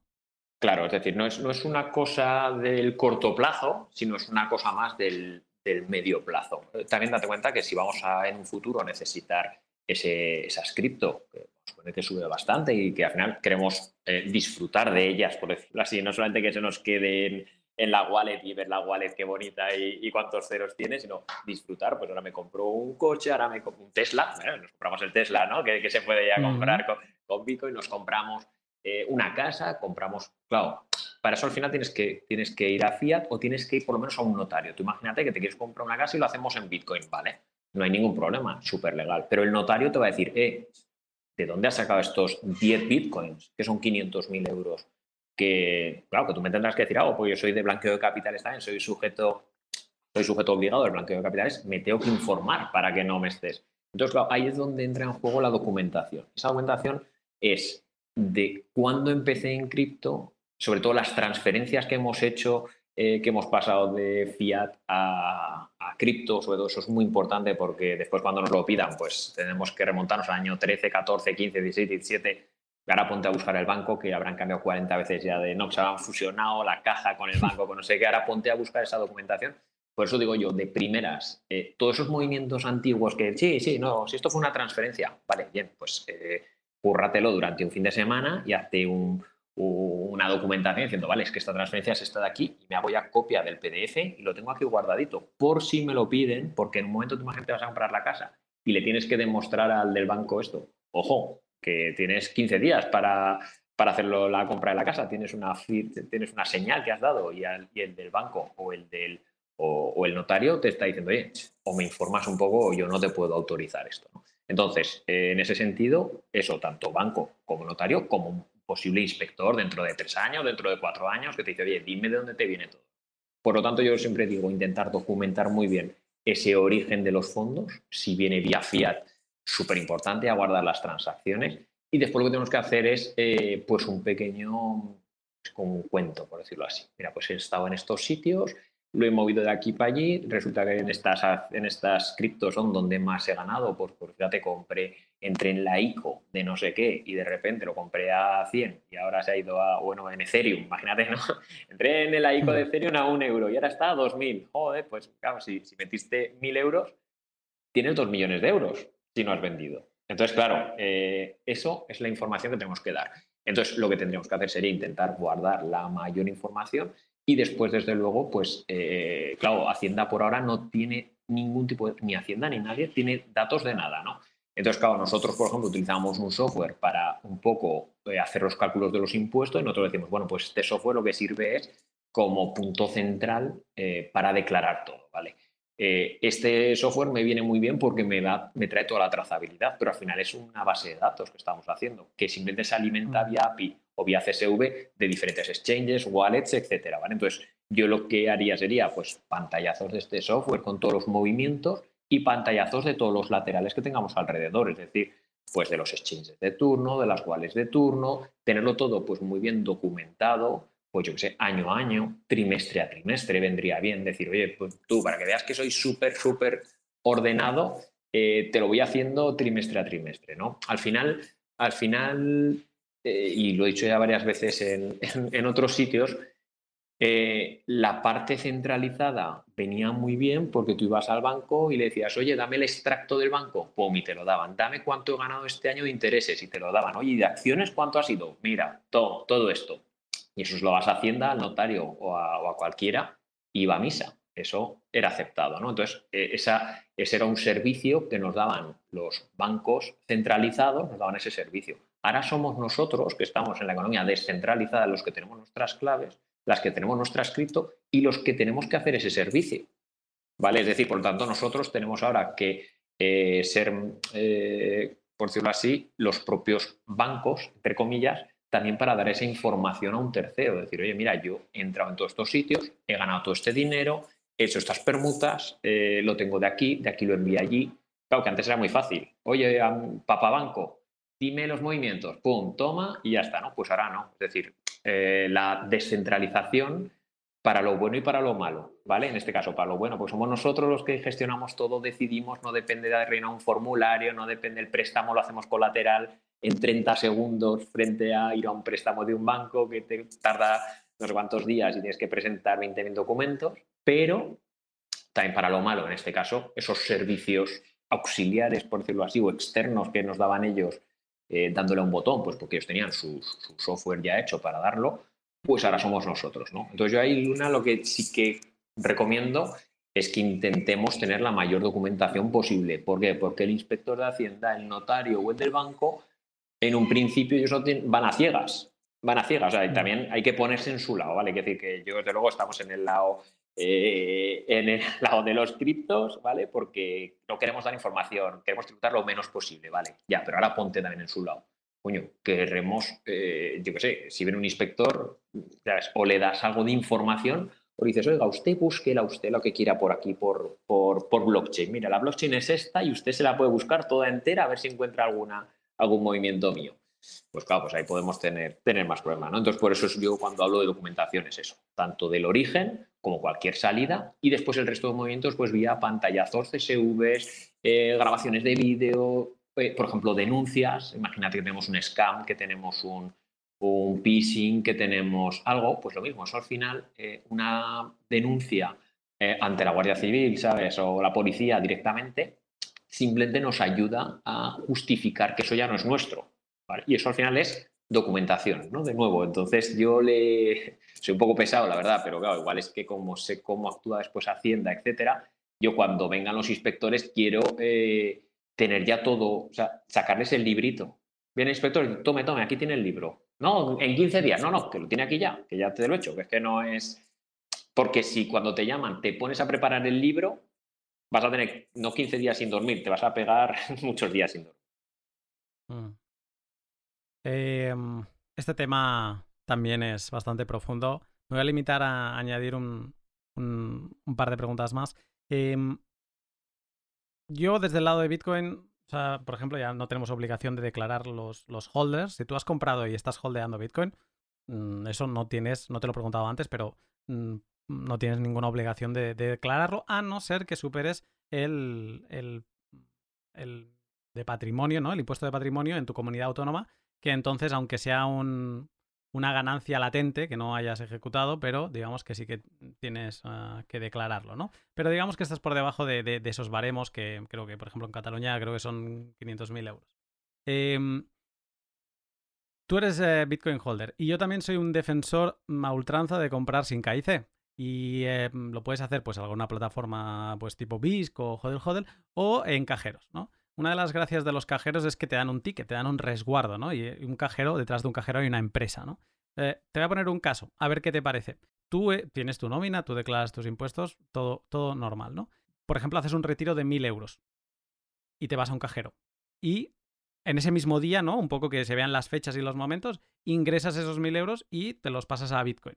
Eh, ¿Qué has conseguido? Has conseguido Bitcoin sin KIC, has conseguido un resguardo no solo del cajero, sino también del, de tu banco, ¿no? Porque ha habido ese retiro y digamos que liga. Eh, y ya está, y eres holder. Por esa parte está todo bien documentado. Sí, sí, sí, por lo menos está suficientemente documentado. Está claro que si, por ejemplo, no tienes ese retiro del banco, eh, y de repente, en vez de, imagínate que mil euros, en vez de eso, metes, yo qué sé, tres mil euros, y dices, oiga, pero ¿usted qué hace? Bueno, ya, mil euros tener en, eh, en, casa, en casa mil euros es complicado decir, bueno, usted, ¿usted de dónde ha sacado estos mil euros? Ya presupongo que, eh, que viene pues de alguna actividad en B, de alguna actividad ilícita, de alguna donación no, no declarada, etcétera, ¿no? Entonces, tal y como dices, pues si vamos a hacerlo así, salida de cajero y conforme el cajero eso, o sea, entonces tendríamos tanto el justificante de la salida del banco como la compra, totalmente legal, siempre que sea coherente, perfecto. Es decir, que es que al final es lo que, lo que tenemos que hacer. Lo que no puede ser eso es entrar en, cajero, eh, yo qué sé, todos los días, ¿vale? Eh, metiendo mil euros sin haber sacado absolutamente de ningún lado. pues hay haciendas Pero me pongo extremista, Jesús, y te corto, pero me voy a poner un caso extremista. Gano mucho dinero. Gano 100.000 euros al mes. ¿Vale? Y pago mi parte proporcional de impuestos cuando toca. Pero es que yo cada, cada día de la semana voy al banco y retiro 5.000, mm, ¿vale? Porque no me gusta que sepan lo que hago, ¿vale? Ya que hay la limitante del máximo que puedo pagar en efectivo, pero me da igual, tengo una caja fuerte en mi casa y yo retiro, ¿no? Y yo, mm, pues eh, es mi patrón habitual y se ve en cada mes que es mi patrón habitual. Y yo compro a los máximos que me permiten al día, que creo que son 2.500 euros al día o lo que sea, ¿no? Eh, y yo voy acumulando, incluso a veces retiro hoy, pero compro mañana. Em, es que da igual un poco las cantidades, ¿no? Si yo tengo una renta que puede justificar y no supero y no, no, no, doblo ninguna ley, por ejemplo, eso de los máximos que puedes comprar sin facturas y demás, ¿no? Sí, sí, pero si es coherente la salida y la entrada, sí. Lo que no sería coherente es decir, yo gano 100.000 euros y no estoy sacando nada al... de cajero y sin embargo estoy comprando en cajero. Eso quiere decir que además de los 100.000 euros estás ganando otros 20.000 euros eh, por otro lado que no los estás declarando y lo estás utilizando para eso. Entonces, lo que dices, si estás sacando del cajero 5.000 euros y con esos 5.000 euros estás comprando 2.000 euros en Bitcoin, no ese día, sino a lo largo de los siguientes días, y tú puedes decir, mira, es que las salidas de cajero que he hecho ha sido pim, pim, pim, de estas, una parte es para comer, Eh, o sea, es que, decir, que ellos, eh, Hacienda, por ejemplo, cuando te hacen inspecciones, y eso me ha tocado, es te revisan todos los movimientos bancarios de las personas, ¿vale? decir, ¿qué bancos tienes estos? ¿Vale? Dame todos los movimientos del banco, incluso otros pueden tener ya previamente revisados y decir, oiga, es que usted no gasta, no ha ido nunca ni al Mercadona, ni compra la carnicería, ni se compra esto, pero tampoco saca dinero, ¿sabes? De, de, de, cajero. Pues claro, si dices, no, oiga, yo saco 3.000 euros al mes de cajero y con esto vivo. Vale, pues vale, pues vale. No, no tengo por qué saber cuánto es, vale, pero me parece lógico. Pero claro, si no sacas ni de cajero ni lo utilizas, pues entonces te está diciendo que hay algo por detrás. Pero tu explicación, tu cálculo, voy sacando 5.000 euros por, pues como práctica habitual y de esos 5.000 me gasto 2.000, 3.000, lo que sean, pues sería lógico y sería muy explicable de cara a Hacienda, ¿vale? No, no cuadra perfecto el 1.000 con 1.000 y fíjate, en ese caso yo casi le diría a, a, este contribuyente, oye, me parece genial que hagas 5.000. Ostras, pero si lo pudiéramos cuadrar al día, tú sácate 3.000 euros y dices, después voy a invertir 2.000. Espera, mira, justo hoy que sube, casi prefiero sacar 2.000 y ponerlos. Digo, ¿por qué? Porque la trazabilidad todavía va a ser mejor y nos interesa mm. que nuestra, ¿sabes? Eh, siendo defendible lo que me has comentado de los 5.000 y invierto 2.000, es mucho más eh, defendible y mucho más trazable en un futuro y, nos va a evitar problemas, nos va a evitar explicaciones si hacemos 2.000 y 2.000 frente a 5.000 y 2.000, ¿vale? No, me da la sensación esta, ¿no? O sea, yo te quería poner el caso extremo e intentar como ser todo lo buen niño posible de cuadrar importes, para, para ver qué, qué, tal, ¿no? ¿Qué te parecería? Pero es que me sigo quedando con la misma sensación de que todos somos criminales hasta que se demuestre lo contrario. Y eso eh, me vuelve a empujar a esa parte política que me da mucha pereza, pero es que al final creo que va a hacer falta que alguien aparezca y un poco que dé un golpe sobre la mesa, si le dejan.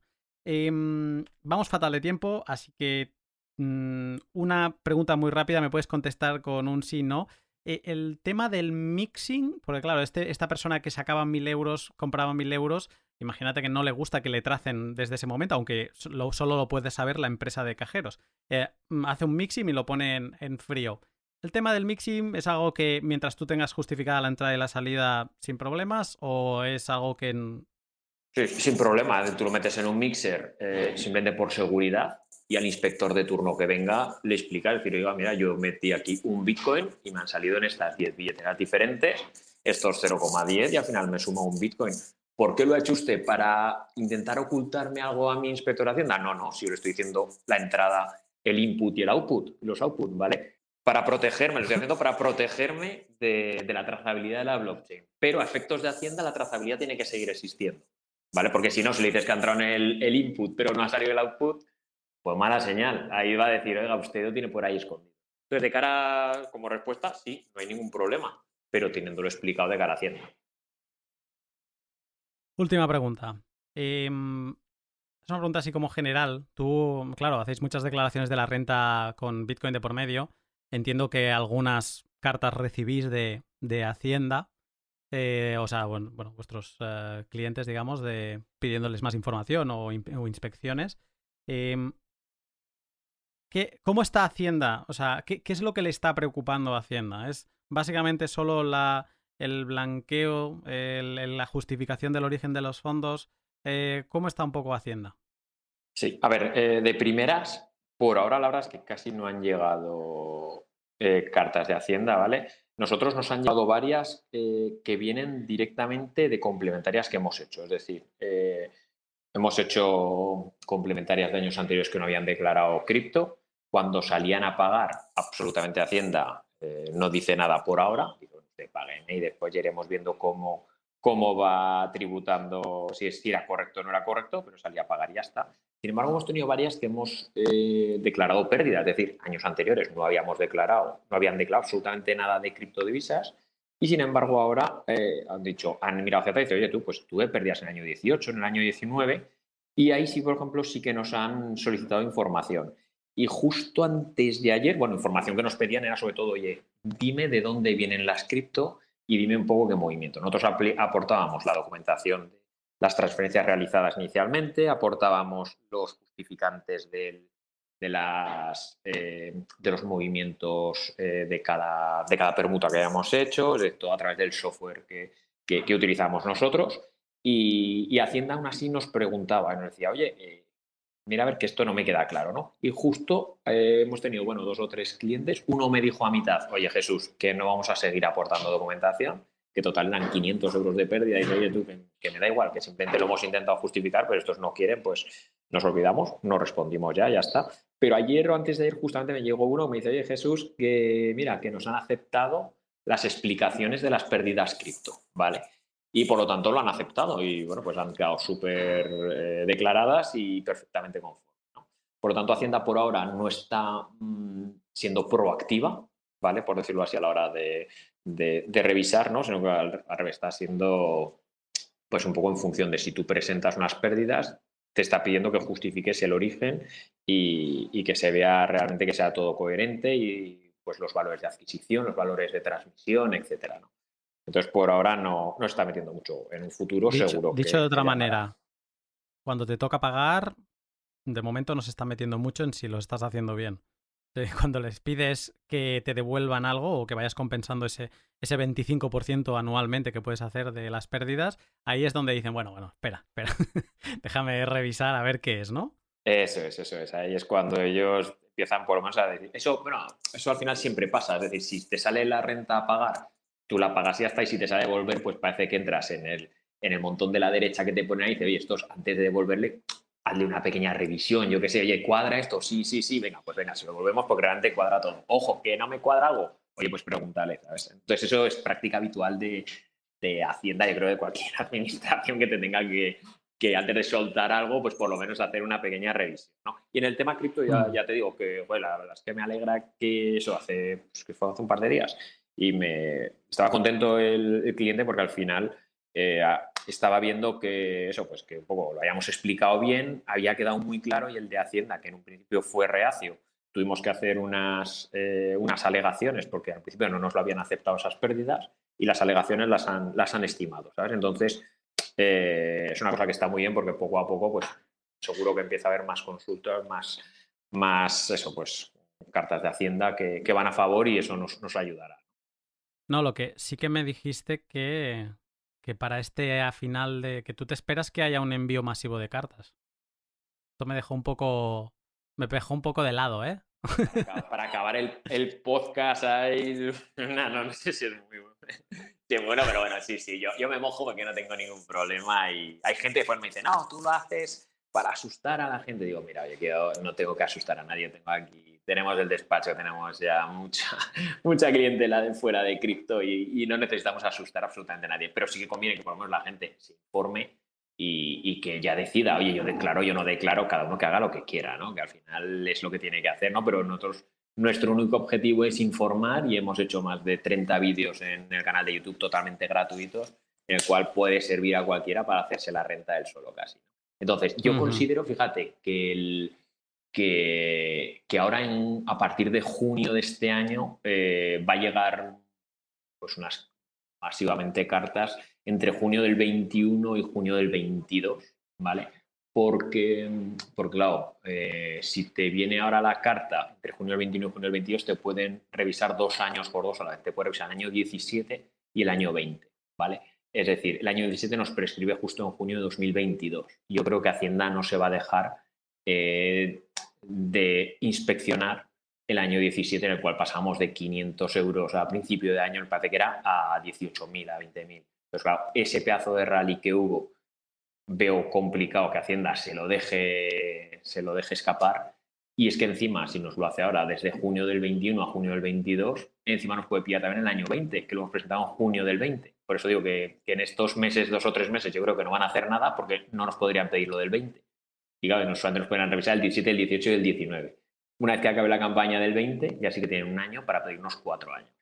Dos buenos y dos malos. Y por lo tanto yo creo que, en ese añito va a empezar a llegar las, las cartas de Hacienda. Para decir, oiga, yo sé que usted ha movido cripto y según eh, las casillas aquí, usted no me ha declarado en ningún año ninguna ganancia ni pérdida ni nada así un poco especial, ¿no? Por lo tanto, dígame, no, no, yo es que compré, compré Bitcoin y lo dejé ahí a hold. Vale, pues genial, usted no tiene que haber tributado nada, así que perfecto. Pero eso sí lo tendremos que justificar bien, ¿vale? El CSV, no mm. sé qué, pantallazo, decir que tengo a hold, oye, yo compré un Bitcoin en el año 2017 por 500 euros, ¿vale? O por 5.000 euros compré 10 bitcoins, ¿vale? Pues oiga, usted ahora tendrá que tener 10 bitcoins, ¿no? Pero justo 10 bitcoins, o sea, no, no me digas que tienes 9 bitcoins y 40, ¿sabes? Y unos ethers y encima me están dando intereses en, en una plataforma de no sé qué y que tuve un scam de una ICO. No, porque eso ya son hechos imponibles que tenías que haber declarado en cada movimiento, ¿sabes? Entonces, por eso, ¿sabes? Mm. Pero bueno, no quiero, a ver, yo no quiero asustar, yo creo que al final eh, cada uno ya es mayor, cada uno al final que puede tomar sus decisiones y yo un poco informo de, pues, con la experiencia que tenemos como asesores fiscales que llevamos aquí eh, toda la vida luchando con, contra Hacienda, pues bueno, viendo un poco pues cómo, cómo pueden venir, ¿no? No, sirva este mensaje para cerrar, que como es, sí, es un mensaje, eh, yo creo que es bueno, porque es un, es un mensaje consejo. Eh, consejo de mm, que todo el mundo sepa cómo, cómo están las reglas de juego. que si te gusta el rock and roll, si te gusta DeFi, comprar, vender, trading, pues prepárate para el rock and roll.